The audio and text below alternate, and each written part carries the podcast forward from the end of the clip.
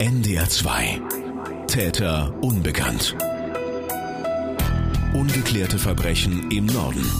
Der Fall Inka Köntges von Anouk Scholen und Thomas Ziegler.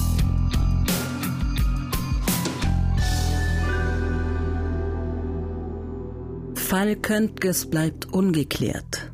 Das ist die Bilanz der neuen Presse zwei Monate nach dem Verschwinden. Trotz Suchaktionen, trotz Zeugen, es gibt keinen Hinweis, was der jungen Frau am Morgen des 10. August 2000 auf dem Weg zur medizinischen Hochschule passiert ist. Eine Theorie der Kripo Hannover? Inka Köntges ist einem Verbrechen zum Opfer gefallen. Aber die Beamten ermitteln auch in eine andere Richtung. Heute bei NDR 2 Täter unbekannt ist Inka Köntges aus ihrem bisherigen Leben ausgebrochen und untergetaucht?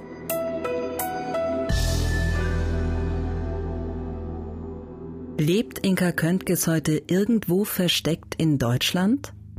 Hat sie eine neue Identität angenommen? Ist sie ins Ausland gegangen?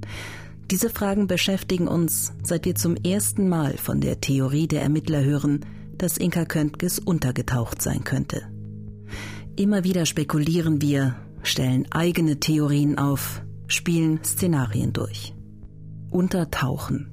Warum überhaupt? Welche Gründe hätte die junge Biologin gehabt? Wohin könnte sie geflohen sein?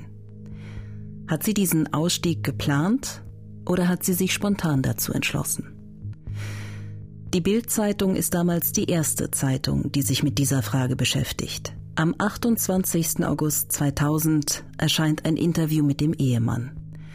Neben der Theorie, dass seine Frau einem Verbrechen zum Opfer gefallen ist und der Suche nach einem möglichen Tatort, tauchen das erste Mal Fragen auf wie Ist sie aus ihrem jetzigen Umfeld geflüchtet?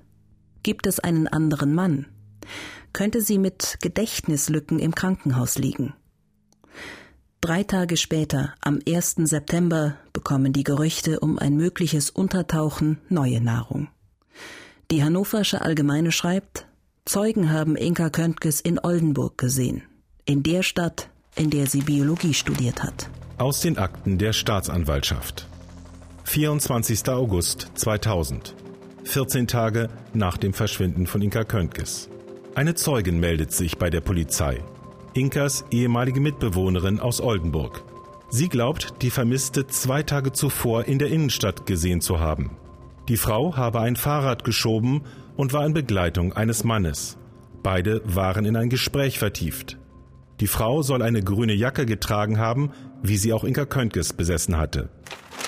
Ein weiterer Zeuge glaubt, die Vermisste am Vorabend, am 23. August, ebenfalls in Oldenburg gesehen zu haben.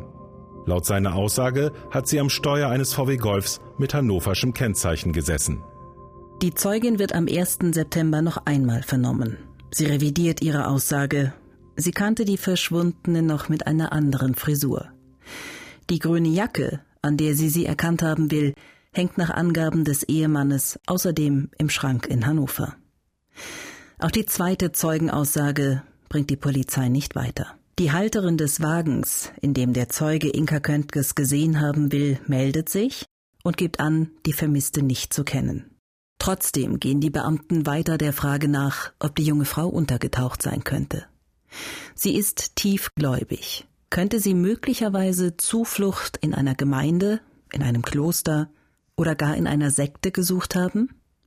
Hans-Hermann Tillmanns, damaliger Chef der Mordermittler Kripo Hannover. Also ich weiß, dass die Zahl 99 tauchte auf, äh, Klöster und Kontaktstellen überprüft wurden, wo gezielt nachgefragt wurde nach der Person von Inka. Und die Ermittlungen sind alle ins Leere gelaufen. Es sind einmal durch die Polizei, über das EKD, Fahndungsplakate äh, und Aufrufe veranlasst worden, denn man stellt sich ja die Frage, wo hat man letztendlich die Möglichkeit, so lange unter oder überhaupt unterzutauchen?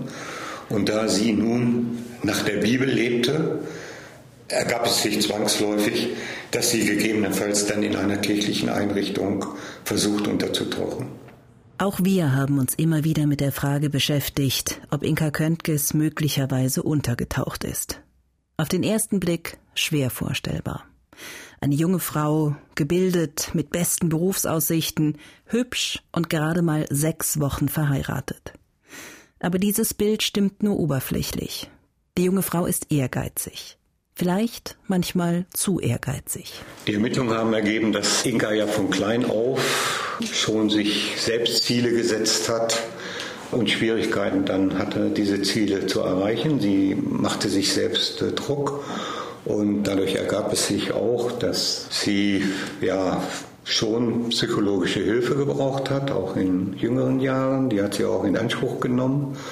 Und dieses Selbst unter Druck setzen ist eigentlich wie so ein roter Faden ja durch ihr Leben gegangen. Und bis zuletzt, als sie als wissenschaftliche Mitarbeiterin an der MAH da beschäftigt war, also sie hatte schon, denke ich, äh, psychologische Probleme.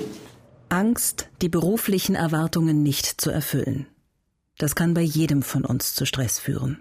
Inka Köntges hat aber offenbar auch noch andere Probleme, die sie belasten.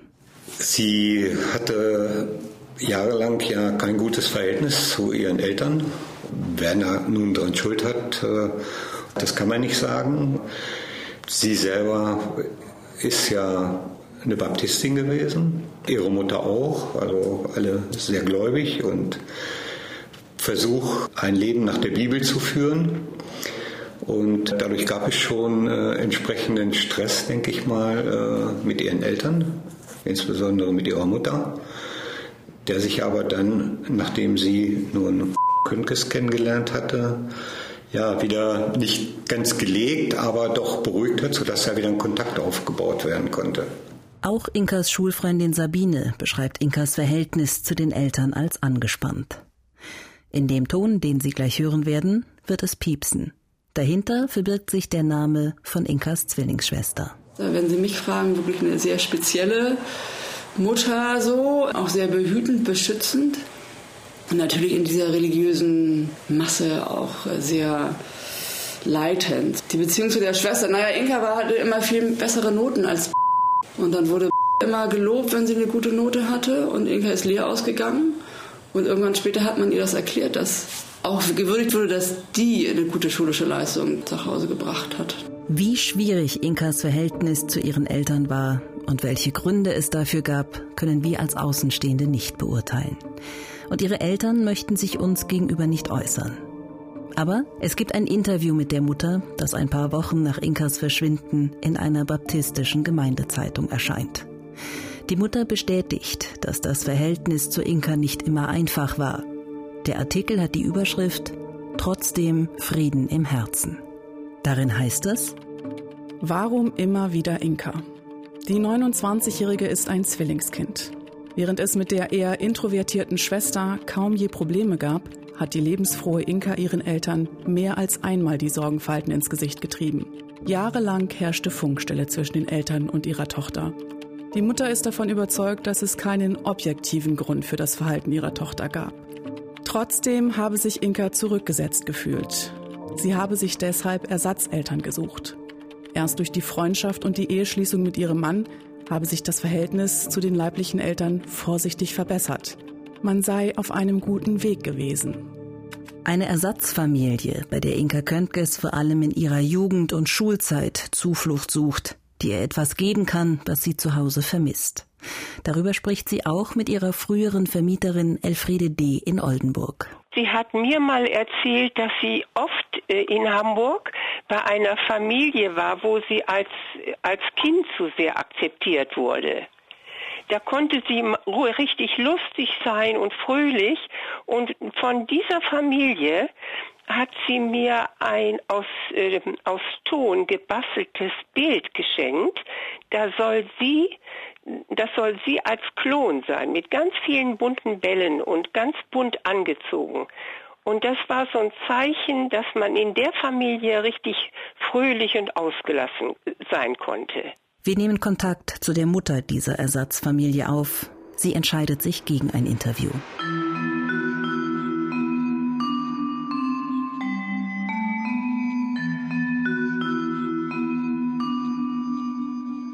Die Beziehung zu ihrem späteren Ehemann scheint Inka Köntges Stabilität zu geben. Allerdings bringt sie auch neue Konflikte mit sich. Die junge Biologin und der Physiker sind vier Jahre lang ein Paar, bevor sie heiraten. Sie wirken sehr glücklich miteinander, sagen Freunde. Aber sie ist überzeugte Baptistin, er ist nicht gläubig. Die beiden heiraten, sechs Wochen vor ihrem Verschwinden. Nach der Hochzeit zieht er zu ihr. Eine völlig neue Lebenssituation für die junge Frau mit all den Schwierigkeiten und neuen Herausforderungen, die das gemeinsame Zusammenleben mit sich bringt. Ihre Freundin Karin spricht mit uns darüber, was ihr durch den Kopf ging, als sie von Inkas Verschwinden erfahren hat. So, da habe ich immer gedacht, uh, wenn sie jetzt heiratet, dann darf ja Sexualität sein. Aber wir haben auch immer mal über diesen Bereich halt gesprochen und ähm, Sexualität kann was Positives sein, aber es kann auch was sehr Angstbesetztes sein oder was sein, was, wo ich dann auch gedacht habe, nun, jetzt haben sie geheiratet und jetzt passiert Sexualität. Das war dann schnell meine Gedanken, als sie verschwunden ist, ob sie deshalb vielleicht verschwunden ist oder so. Die Eheschließung, ein Versprechen vor Gott. Kamen ihr hinterher möglicherweise Zweifel? Wenn überhaupt, dann hätte Inka das anders geregelt, sagt Pastor Roger McCloy, der die beiden getraut hat. Inka liebt Nägel mit Köpfen. Ja. Ich glaube, sie hätte gesagt, du pass mal auf, das war irgendwie eine doofe Idee. ja, und ich glaube, wir müssen hier mal eine Reißleine ziehen. Das wäre eher das gewesen, wie meiner Ansicht nach Inka hm, das angegangen wäre, wenn es dann so gewesen wäre. Wir kennen Inka Köntges nur aus den Beschreibungen ihrer Freunde und Bekannten. Wir haben zwar durch viele Gespräche ein Bild von der jungen Frau bekommen, kennen aus Erzählungen ihre Sorgen und Wünsche. Aber diese Eindrücke reichen nicht aus, um einschätzen zu können, ob der Druck durch die neue Situation im Privatleben und der Stress im Job zu hoch geworden ist. Kurz nach der Hochzeit wird sie krank, ist erschöpft, mental angeschlagen. Könnte das der berühmte letzte Tropfen gewesen sein, der das Fass zum Überlaufen gebracht hat? Ihre Freunde sind sich uneinig darüber. Sie war super pflichtbewusst. Sie hätte, sie wäre niemals freiwillig verschwunden, weil sie Verpflichtung ihrer Schwester, ihren Eltern, ihrem Mann, ihren Freunden gegenüber. Sie hat auch Sachen immer bis zum Ende durchgezogen. Würde überhaupt nicht zu ihr passen, einfach ohne einen Piep zu verschwinden, aus dem Leben zu scheiden oder so. Völlig undenkbar. Ja, aber bei dem Verantwortungsbewusstsein und dem Gefühl, also ich meine, was hätte sie dann ihrem Mann und der, den Eltern und der Schwester angetan? Ne? Also ich glaube, ich weiß es nicht. Also spontan würde ich sagen, ja, konnte ich mir vorstellen, bei der Situation, bei der psychischen Persönlichkeit. Aber dann nach einiger Zeit, glaube ich, hätte sie da wirklich der Schuh gedrückt.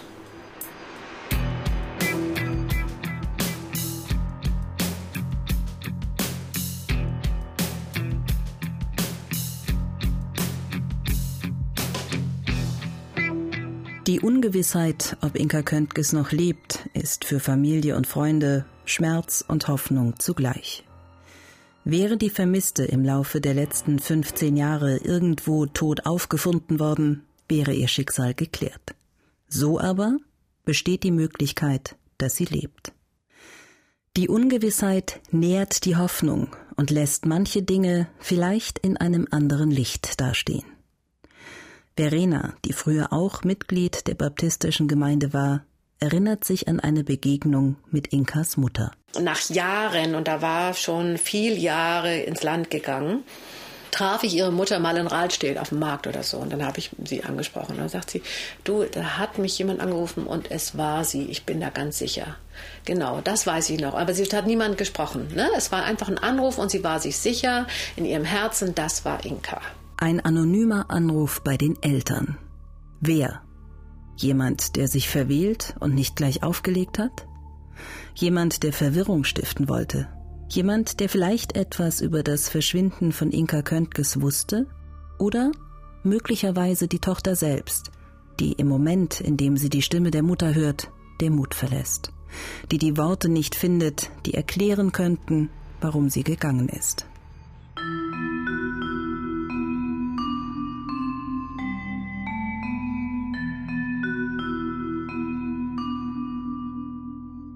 Wohin hätte sie gehen können? Wir haben Stunden damit verbracht, über diese Frage nachzudenken. Hätte sie ihr Abtauchen allein organisieren können oder hätte sie Helfer gebraucht? Wenn es Mitwisser gäbe, wie schwierig wäre es für die, 15 Jahre lang zu schweigen. Wir haben uns lange mit der Biografie von Inka Köntges beschäftigt. Es gibt einen Ort, der offenbar einer ihrer Rückzugsorte war. Ein Ort, den sie aufgesucht hat, wenn sie sich erholen wollte. Die Marienschwestern in Darmstadt. Eine evangelische Schwesternschaft, die zu stillen Stunden im Gebet, zu Tagesbesuchen, aber auch zu längeren Aufenthalten einlädt. Eine interkonfessionelle Gemeinschaft mit eigener Krankenversorgung, die weltweit vertreten und unabhängig von den Landeskirchen ist. Wir schicken eine E-Mail an die Marienschwestern, erläutern darin, dass wir den Fall von Inka recherchieren, daraus eine Sendung machen werden und auf neue Hinweise hoffen. Wir bekommen eine Antwort von einer Schwester, die sich an Inka erinnert. Sie schreibt, in den 90er Jahren sei sie in Kontakt mit ihr gekommen. Über eine gewisse Zeit stand ich in Briefwechsel mit ihr, der aber dann doch bald aufhörte. Ihre Zwillingsschwester wird sich an diese Zeit noch sehr viel besser erinnern, als ich es jetzt kann, nach den vielen Jahren. Es tut mir leid, dass ich nichts Konkretes zur Beantwortung Ihrer Frage beitragen kann und bete, dass Ihre Sendung zur Aufklärung helfen kann. Wir bitten um ein Treffen, bieten an, für ein Gespräch nach Darmstadt zu kommen. Die Marienschwester schreibt zurück, Sie würde sich nicht die Zeit nehmen, da sie nichts Erhellendes beizutragen hätte. Eine deutliche Antwort. Kein Treffen, kein Telefonat. Die Polizei hat bei der Suche nach Inka Köntges fast 100 Klöster überprüft.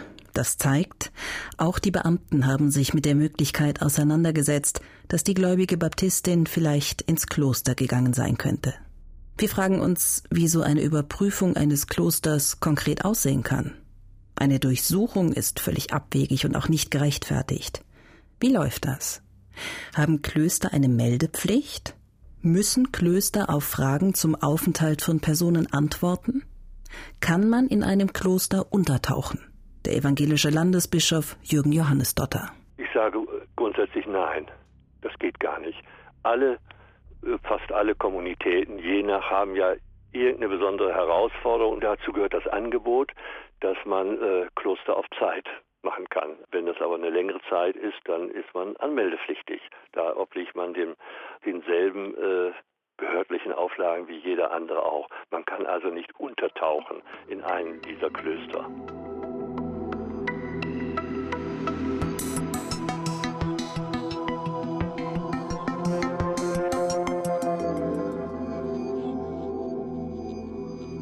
Ist es überhaupt möglich, unterzutauchen? Im Ausland vielleicht. In Deutschland? Zu Beginn unserer Recherchen Anfang des Jahres hätten wir vermutet, schwer vorstellbar. Wir fragen bei Privatdetekteien nach, die sich auf Personensuche spezialisiert haben. Die meisten wollen anonym bleiben. Eine Gesprächspartnerin lässt aber durchblicken, wer in Deutschland oder im Ausland untertauchen will, der schafft das auch heute wie vor 15 Jahren. Und sie fügt hinzu, wenn ein Mensch verschwindet und es gibt keinen Hinweis, was ihm zugestoßen sein könnte, heißt das aus ihrer Erfahrung, dass er höchstwahrscheinlich untergetaucht ist. Bei den privaten Suchaktionen nach Inka Köntges, wenige Tage nach ihrem Verschwinden, gehen die Beteiligten zunächst davon aus, dass die junge Frau einem Verbrechen zum Opfer gefallen ist. Auch Pastor Siegfried Müller von der baptistischen Gemeinde Hannover bis er im Stadtwald Eilenriede einen Passanten anspricht und ihm ein Foto der Vermissten zeigt. Eine interessante Begegnung war, es kam ein Mann äh, vorbei und ich befragte ihn nach äh, Inka, dass sie verschwunden sei und wir nun wissen möchten, ob irgendjemand was weiß. Und er sagte mir, er hätte das auch mal gemacht. Er wäre für acht Jahre untergetaucht und dann wiedergekommen. Ja. Und so etwas löst natürlich dann auch Gedanken aus. Ist sie vielleicht freiwillig weggegangen? Aber dafür gibt es keine Anhaltspunkte. Ein weiteres unglaubliches Beispiel. Im September dieses Jahres taucht in Düsseldorf eine Frau auf, die seit 31 Jahren vermisst wird. Petra P. Verschwunden 1984 in Braunschweig. Die Ermittler damals sind sich sicher, dass Petra P. ermordet wurde. 31 Jahre später. Die Polizei in Düsseldorf wird zu einem Einbruch gerufen. Als die Beamten die Personalien der Mieterin aufnehmen, die Überraschung. Vor ihnen steht Petra P., die Frau, die 1984 in Braunschweig verschwand und inzwischen für tot erklärt ist. Dirk Bosse von der Kripo in Braunschweig hat den Fall damals bearbeitet. Als mir der Name gesagt wurde, hatte ich ein Gefühl, als wenn sich der Boden auftut. Ich konnte es nicht glauben. Natürlich würde niemand mit so einem Sachverhalt Schindluder betreiben, aber zunächst habe ich an versteckte Kamera oder wie auch immer gedacht. Denn für uns war Petra ermordet worden. Heute wissen die Ermittler, Petra P. hatte ein geheimes Konto. Eine Bankverbindung, von der die Angehörigen damals nichts wussten. Eine Woche vor ihrem Verschwinden mietet sie sich unter einem anderen Namen ein möbliertes Apartment in einer Stadt in Westdeutschland. Für mich ist im Nachhinein klar, dass sie ihr Verschwinden gründlich vorbereitet hat, sich den Tag vorgenommen hat, an dem es passiert und ganz zielgerichtet darauf hingearbeitet hat und an diesem Tag Spuren gelegt hat, Anhaltspunkte dafür geliefert hat, ihr Verschwinden nie aufzuklären und es wie ein Verbrechen aussehen zu lassen, dass ein Verbrechen vorliegt, entstand in der Vorstellungswelt der Ermittlungsbehörden. Allerdings hat Petra in der Vorbereitungsphase auch alles dafür getan, es so aussehen zu lassen. Petra P. nimmt am Tag ihres Verschwindens noch einen Arzttermin wahr, vereinbart einen weiteren gibt ihren Nachbarn den Hausschlüssel mit der Bitte, ihre Blumen zu gießen, während sie bei ihren Eltern in Wolfsburg ist. Sie geht noch in den Computerladen, will ein Geschenk für ihren Bruder kaufen. Ihre Eltern erwarten sie in Wolfsburg. Dort kommt sie nicht an. Die Gründe für ihr Verschwinden sind auch heute nicht ganz klar. In 31 Jahren zieht Petra P. mehrfach um, lebt zuletzt elf Jahre lang unerkannt in Düsseldorf, bis sie nach dem Einbruch in ihre Wohnung ihren Personalausweis vorzeigen muss. Nur ein einziges Mal geht sie in dieser Zeit zum Arzt. Die Rechnung bezahlt sie bar, ebenso wie ihre Miete und sonstige Verpflichtungen. Geld verdient sie offenbar mit Gelegenheitsjobs. Neue soziale Kontakte meidet sie konsequent. Selbstverständlich haben wir diese 31 Jahre alten Akten bei uns im Archiv. Und sie wurden auch in der letzten Zeit hin und her gedreht. Niemand, keine Angehörigen, keine Verwandten, keine Freunde, auch nicht der damalige Freund aus der Nähe vom Bodensee, haben irgendwann Zweifel an einem Tötungsdelikt zum Nachteil von Petra geäußert. Und ich muss ehrlich sagen, wir am allerwenigsten und da rechne ich mich mit ein. Der Fall Petra P. wird in der deutschen Kriminalgeschichte als bisher einzigartig betrachtet. Aber er zeigt, es ist möglich unterzutauchen und selbst in Deutschland unerkannt zu leben.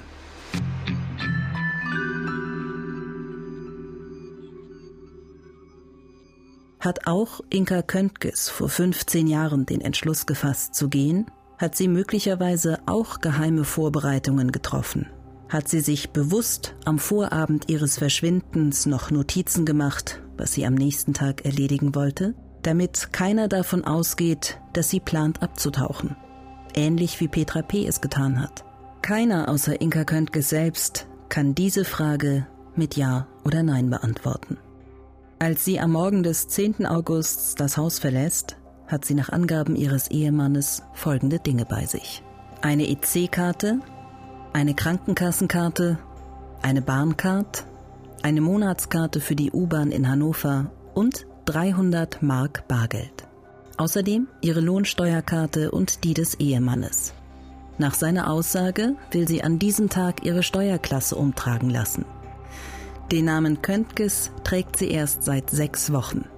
Es ist davon auszugehen, dass die Lohnsteuerkarte noch auf ihren Mädchennamen läuft. Die EC-Karte wird nie wieder benutzt. Das geht aus den Ermittlungsakten hervor. Ihre Umhängetasche mit dem gesamten Inhalt wird nie gefunden, ebenso wenig ihr Fahrrad. Sollte Inka Köntges den Entschluss gefasst haben, unterzutauchen, hätte sie 300 Mark zur Verfügung gehabt. Nach der zweiten Folge von NDR 2 Täter Unbekannt meldet sich ein ehemaliger Mitbewohner von Inka Köntges bei uns, Eckehard. Er hat die Sendung gehört und bietet sich als Gesprächspartner an. Also eigentlich würde ich es nicht ausschließen, dass sie, dass auch irgendwas in ihr gewesen ist, was so eine Flucht vor ihrem Ehemann und auch eine Flucht vor der Welt und irgendwie die Versuch, irgendwo anders hinzukommen, was nicht irgendwie passt, dass sie es so perfide vorbereiten würde. Sie würde, glaube ich, einfach irgendwie in Panik da gehen und dann auch in Anführungsstrichen Fehler machen, ja. Also indem man sieht, oh, jetzt hat hier jemand seine Sachen gepackt. Oder das so perfide vorzubereiten, dass es wie ein so ich bin Opfer und bin Opfer im Wald und verschwunden aussieht, das irgendwie passt das nicht zu ihr. Dazu war sie, ich sag mal, zu lieb, zu freundlich, zu, zu einfach in den Tag hinein irgendwie so.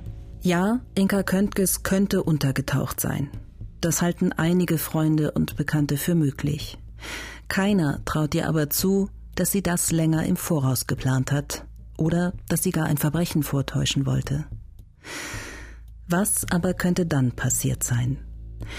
Hat Inka Köntges vielleicht ganz plötzlich von einem Moment auf den anderen entschieden auszusteigen? Ist sie am Morgen des 10. Augusts auf dem Fahrrad in der Eilenriede unterwegs und verliert die Orientierung? Sie fragt den Zeugen nach dem Weg und fährt weiter. Was dann? Vielleicht verfährt sie sich erneut, hat vielleicht eine Panne. Und plötzlich bricht alles zusammen. Sie ist mental angeschlagen, fühlt sich innerlich erschöpft und ausgelaugt. Die Hochzeit vor sechs Wochen, die neue Lebenssituation in der gemeinsamen Wohnung, der Stress im Job. Vielleicht klingt an diesem Punkt etwas in ihr aus. Und ihr wird klar, es gibt für sie kein Zurück mehr. Und sie trifft in diesem Moment die Entscheidung, in ein neues Leben zu starten. Vielleicht kommt ihr plötzlich der Gedanke, dass Gott einen anderen Lebensweg für sie vorgesehen hat. Vielleicht verordnet sie sich an dieser Stelle eine Pause, will ein, zwei Tage raus, um in Ruhe nachzudenken. Vielleicht werden aus den ein, zwei Tagen ein paar Wochen oder auch ein Jahr, und vielleicht traut sie sich dann nicht mehr zurück. Voraussetzung für das Untertauchen ist ein unerträglicher Konflikt, sagt Psychologe Udo Rauchfleisch aus Basel der Eindruck, die aktuelle Lebenssituation nicht länger aushalten zu können. Doch auch wenn Menschen mit ihrem bisherigen Leben brechen und untertauchen, die Vergangenheit ist trotzdem nicht weg.